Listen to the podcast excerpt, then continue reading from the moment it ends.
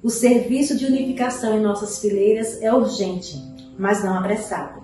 Uma afirmativa parece destruir a outra, mas não é assim.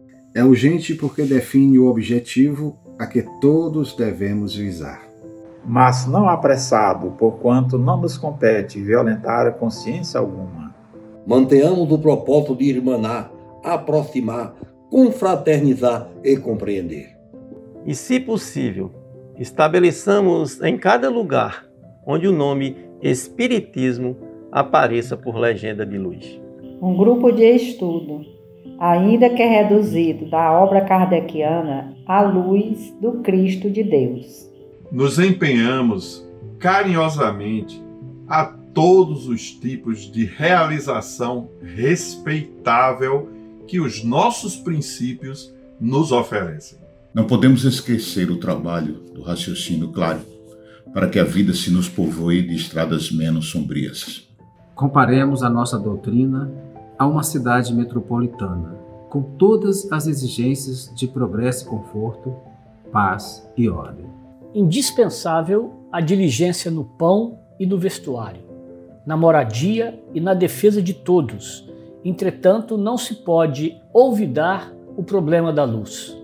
Antes de tudo, o fogo obtido por atrito, a lareira doméstica, a tocha, os nomes vinculados às resinas, a candeia, e nos tempos modernos, a força elétrica transformada em clarão. A doutrina espírita possui os seus aspectos essenciais em configuração tríplice, que ninguém seja cerceado em seus anseios de construção e produção. Quem se afeiçoa à ciência, que a cultive em sua dignidade. Quem se devote à filosofia, que lhe engrandeça os postulados. E quem se consagre à religião, que lhe divinize as aspirações.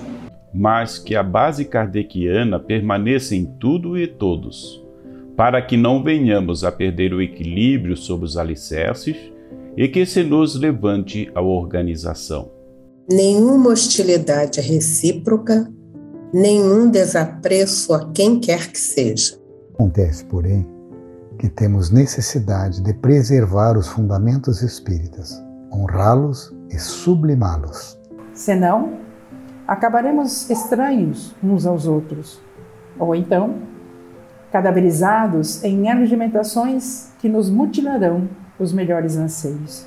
Convertendo-nos o movimento de libertação numa seita estanque, encarcerada de novas interpretações e tecnologias.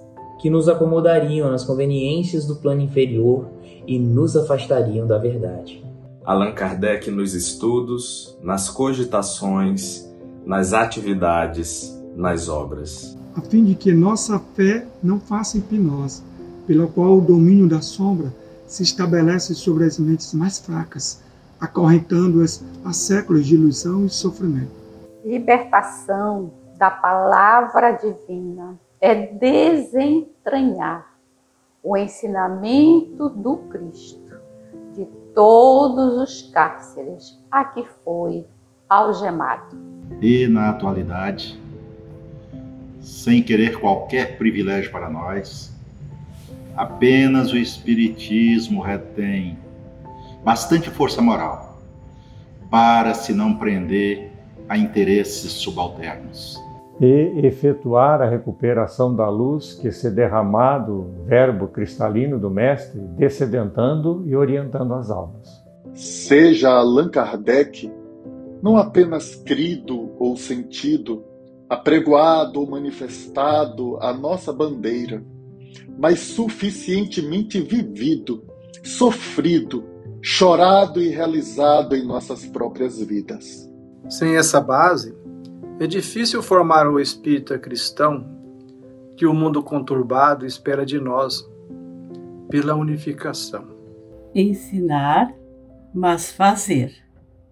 Crer, mas estudar. Aconselhar, mas exemplificar. Falamos em provações e sofrimentos, mas não dispomos de outros veículos para assegurar a vitória da verdade e do amor sobre a terra. Ninguém edifica sem amor, e ninguém ama sem lágrimas.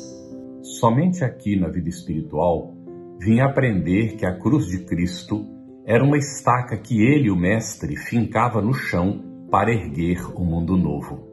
E para dizer-nos em todos os tempos que nada se faz de útil e bom sem sacrifícios, morreu nela.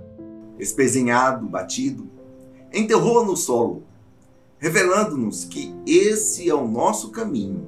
O caminho de quem constrói para cima, de quem mira os continentes do alto. É indispensável manter o Espiritismo, qual foi entregue pelos mensageiros divinos a Allan Kardec. Sem compromissos políticos, sem pruridos de conquista a poderes terrestres transitórios.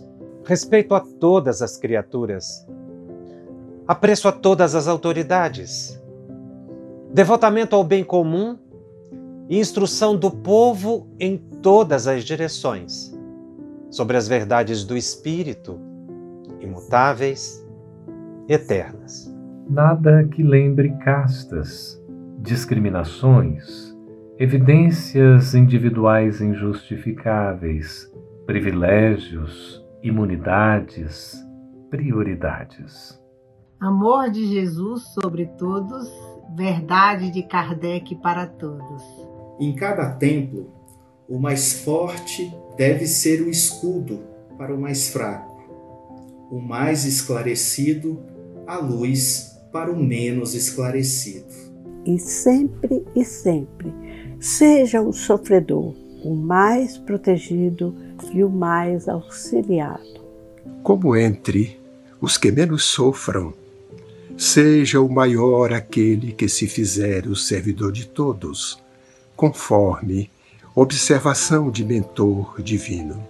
Sigamos para frente, buscando a inspiração do Senhor.